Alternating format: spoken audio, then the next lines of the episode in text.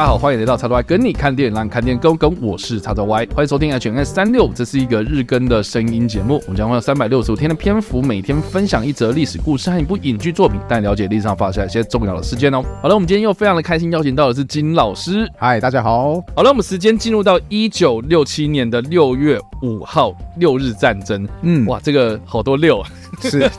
六六月五号，六日战争。啊，六日战争这个看字面上的意思就知道说他是打了六天的战争，就就真的就打了六天。但是这个为什么这么有名呢？很很重要的原因就是因为打了六天，而且还战胜了这个国家叫做以色列，是最近应该也蛮红的啦，蛮多人在讨论这样。以色列这个国家呢，在六天之内呢就打趴了三个大国，就是说为什么一个小的国家可以打趴它三个周边这个对他虎视眈眈的阿拉伯国家这样子？嗯，那这个历史。事件呢，其实可以回溯到这个第二次世界大战之后啦，因为我们也都知道，在二次世界大战期间呢，犹太人受到纳粹的迫害哦，所以在二战之后呢，就是极力的想要建国，这样就成立一个以犹太人为主的一个国家。那在战后呢，就是受到联合国的资助啊，就是在巴勒斯坦这个土地上面呢，就是建国。那这块土地上面呢，其实长期是受到阿拉伯人控制啊，所以这样子举动其实就引发了很大的争议。然后特别是这个。有点像是你强占了人家的土地，然后就把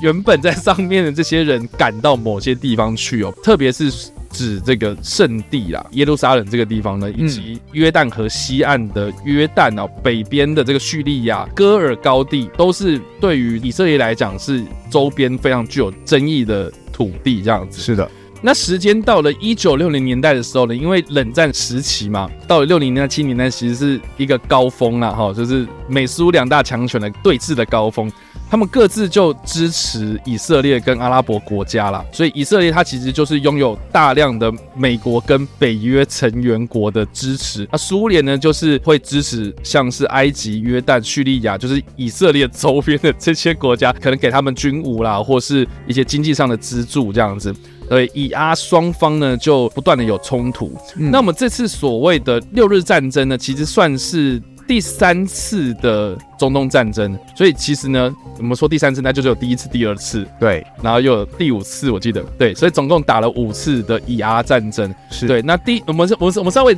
整理一下这个时间线。就第一次的以阿战争呢，被称作是这个，就是以色列人称作是独立战争。然后阿拉伯人就称之是大灾难，然后是发生在一九四八年的五月十五号，哦，就是二战结束没多久这样子。那第二次的以阿战争呢，是发生在一九五六年的十月二十九号啊，也就是所谓的苏伊士运河危机啦，哦，或是这个西奈半岛危机这样子，西奈西奈战役。那第三次呢，也就是我们现在所谓的六日战争，这个是以色列人他们。称之的这个六日战争，那阿拉伯的国家呢，他们就称之是六月战争啊，就因为是六月五号，呃，一九六七年的六月五号开战的这样子。那第四次的以阿战争呢，是所谓的赎罪日战争，就呃，这个应应该是犹太人的赎罪日，对，没有错，犹犹太教的赎罪日。那这个或是有另外一个翻译名称叫做斋月啊，斋月战争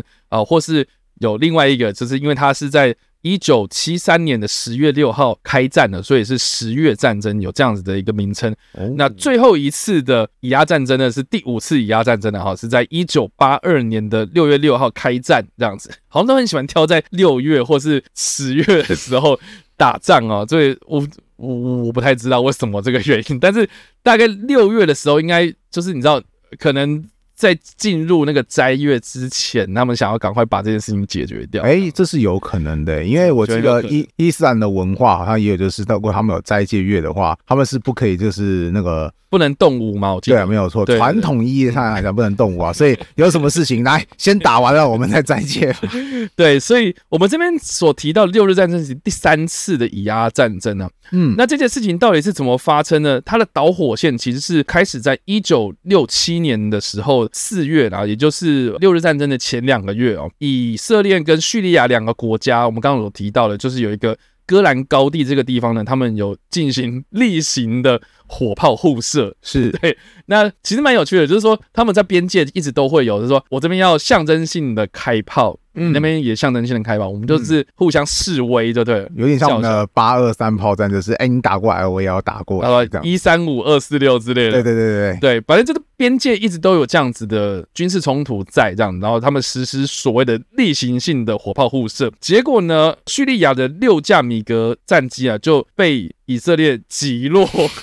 啊，叙利亚就马上联合埃及，还有大批在这个以色列西边的这个西奈半岛的这些。装甲部队哦，就联合埃及、叙利亚、约旦三个国家，就组成了一个联军。然后在五月的时候呢，就把以色列团团包围住。其实啦，我觉得以色列他一直都有一个军事的战术的概念，是他们很喜欢先发制人，是就他们只要看到苗头不对，其实就是主动先攻击就对了。所以以色列呢，就在这个三国联军调度的时候呢，就先派遣了他的空军进行空袭，所以总计大概有一百。八十三架的战机就直奔三国联军的十个机场，嗯，就轰炸他们的机场跟雷达站，然后就让这个三国联军在状况外之下，然后就被攻击了，而且还是被攻击到致命伤。而且他们就缺少了这个制空权之后呢，以色列他们就派出了地面的部队进行攻击，所以就以色列一路的挺进西奈半岛，而且把整个西奈半岛给。拿下了，好，甚至是对这个约旦河的另外一边的约旦啊，或是埃及啦，或是在更往北边的这个戈兰高地，全部都拿下来了，这样子是，然后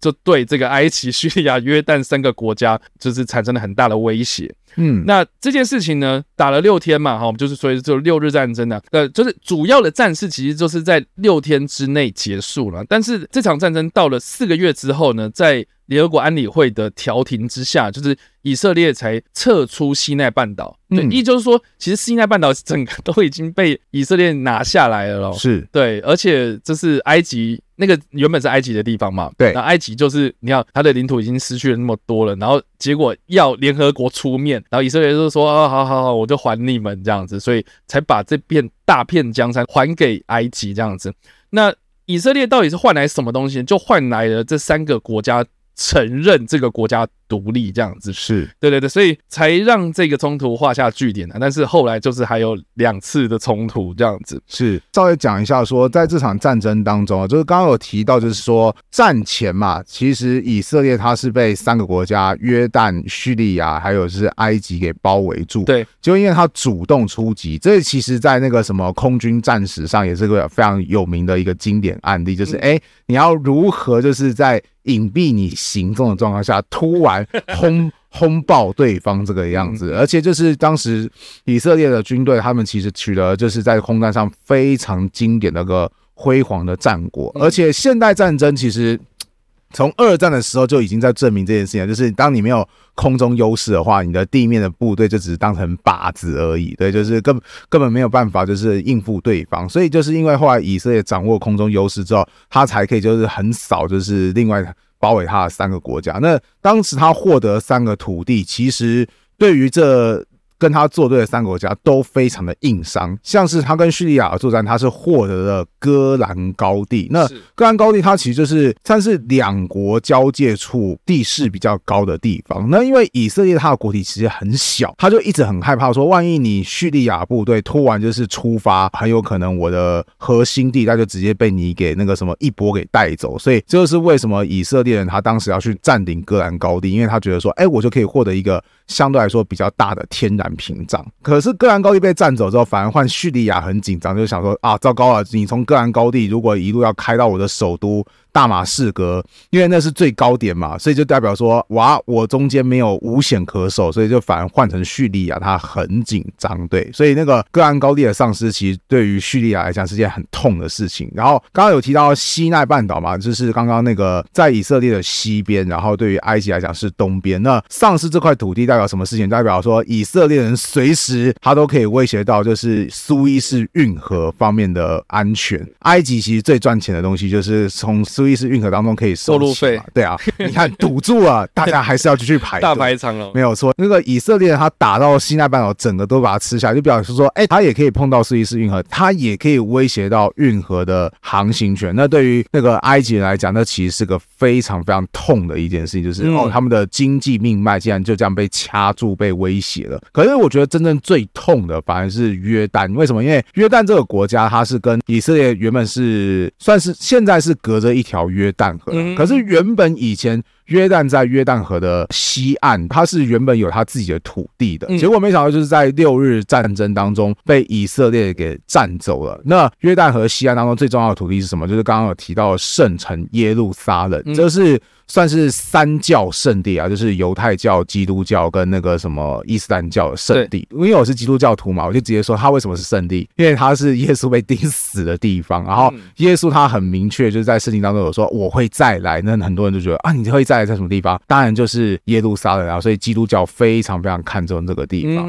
然后犹太教则是也是他是预言说哦，未来弥赛亚他们的救世主。要从这边降临，所以对对于以色列来讲，他们可以趁机把耶路撒冷给收回。他们其实非常非常兴奋，就是啊，这是我们的精神寄托。可问题是，对于伊斯兰教的约旦来讲，就是哇，糟糕了，我们的圣城竟然被夺走了。顺带一提，为什么伊斯兰教会认为耶路撒冷也是他们的第三圣地？原因是因为他们的先知穆罕默德即将要去世之前，他其实有出发到那个耶路撒冷去，就在耶路撒冷这边遇到一个会说人话的飞天飞马这个样子，然后他是阿拉的使者，然后于是那个穆罕默德他就驾着这个阿拉的使者，就是环游世界，然后阿拉就有透过这个行动是要表达说，是我们的宗教好，我们这个信仰要传遍世界各地，所以由于这个事算是穆罕默德这个最重要的。先知跟那个阿拉他们的真神所预见到的地方，所以他就被称之为第三圣地。所以对于伊斯兰教的国家，当然就很不爽说，说我们的圣地竟然被你给拿走了。重点是你还不还回来，你那个什么，你有天理吗？对，所以那个什么，其实以色列在六日战争当中，他取得非常辉煌的战果，就是他既拿下了对叙利亚的那个国防重地，就是戈兰高地至高处，他也拿到了他最想要的精神象征，就是耶路撒冷。耶路撒冷，对，甚至他。已经掐住了埃及的命脉，然后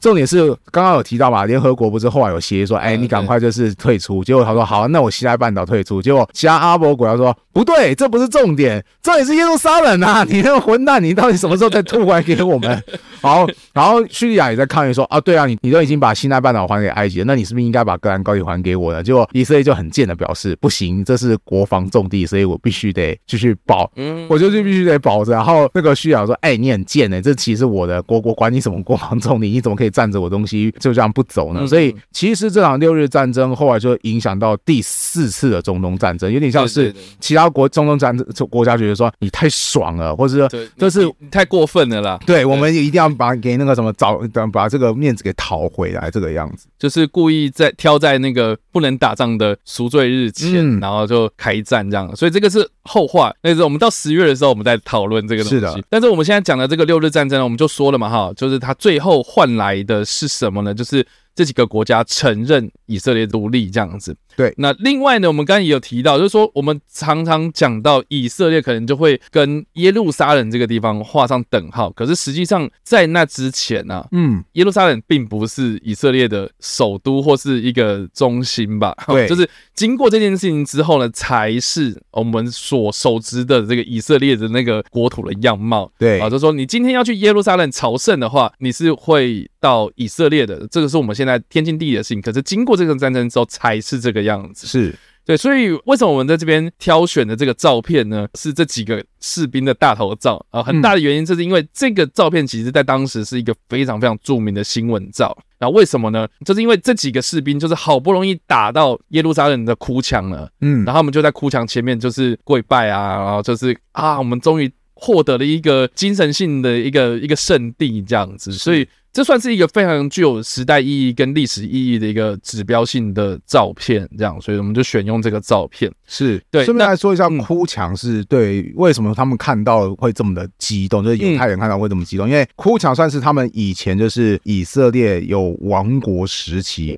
好的算是留下的建筑之一吧。然后，那其实现在的。哭墙，还是会是犹太人他们会去那边，就是说哦，我们可以去跟我们的上帝祷告的地方，所以算是他们的历史寄托跟精神寄托。可是，在六日战争之前，这块地方他们其实是被约旦掌控的，也就是说，对于犹太人来讲，他们是哇，我们竟然没有办法当我们的祖先上的一个恨，对，或者说我们没有办法当我们的祖先，或是那个我们的那个什么精神寄托去那边，我们竟然被异教徒给占领了。好，今天终于拿回来的时候，他们就会说耶，这是我们的胜利耶！好，可是就就刚如同我刚刚所说，换约旦人就很不爽，说啊，我们现在失去我们的圣地，所以说实在有点有点讽刺啊，就是耶路撒冷在圣经当中。它原本的意思叫做和平之城，可是，可是我每次看到这边，想说不对啊，我从来不觉得你和平过啊，你是破坏和平之城吧？对，这真的是蛮有趣的啦，因为我觉得我们之后在讨论历史事件的时候，应该也会，只要讨论到中东地区啦，甚至是我们之后可能什么十字军东征什么的，对，我们一定都会讨论到，所以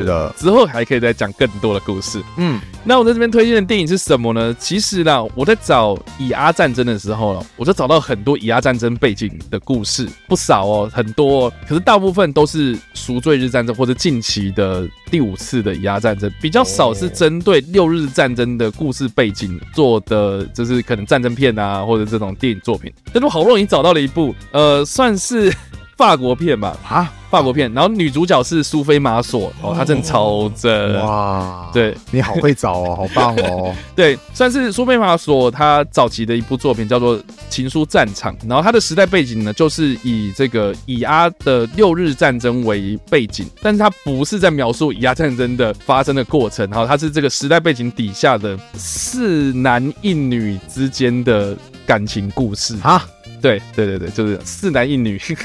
不会是我想象中是四个男的都喜欢那个女的，然后啊，就是他们都是好朋友，然后他们就是你知道以色列他们里面有一些呃比较向往共产主义的，他们会有集体农场哦，对，然后就是说这几个朋友就是都在那个集体农场里面生活，然后彼此之间产生了感情，可是呢，就在这个女生生日前，就是。前后啦，哦，战争爆发了，然后其中有几个男生就是要去从军，然后要去打仗这样，所以他们就用这个情书来表达对于这个女主角的思念这样子。所以你你可以看到那个时代背景底下的故事啦，但是你没有办法看完整的 六日战争到底是怎么样的过程这样。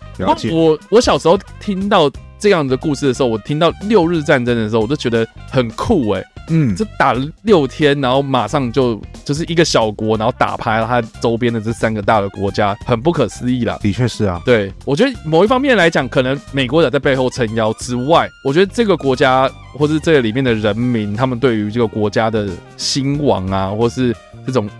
忧患意识，我觉得是很足的，就是他们。把这件事情当做一回事，然后要保卫这样子，嗯，甚至你看我们刚刚讲嘛，就好不容易推进到耶路撒冷这个地方，对他们来讲是意义很重大的一件事情。对，好啦，那所以以上呢就是我们这次所介绍的历史事件以及我们所推荐的电影。不知道大家在听完这个故事之后有什么样的想法，或是没有看过这部电影呢？都欢迎在留言区帮留言，或是在首播的时候来跟我们做互动哦。当然了，如果喜欢这部影片或声音的话，也别忘了按赞、追踪我们脸书粉丝团、订阅我们 YouTube 频道、IG 以及各大声音平台，也别忘了在 Apple Podcast 和 Spotify 上留下五星好评，并且利用各大的社群平台推记得还分享我们节目，让更多人加入我们讨论哦！以上呢就是我们今天的 H N 三六，希望你们会喜欢。我们下次再见，拜拜拜。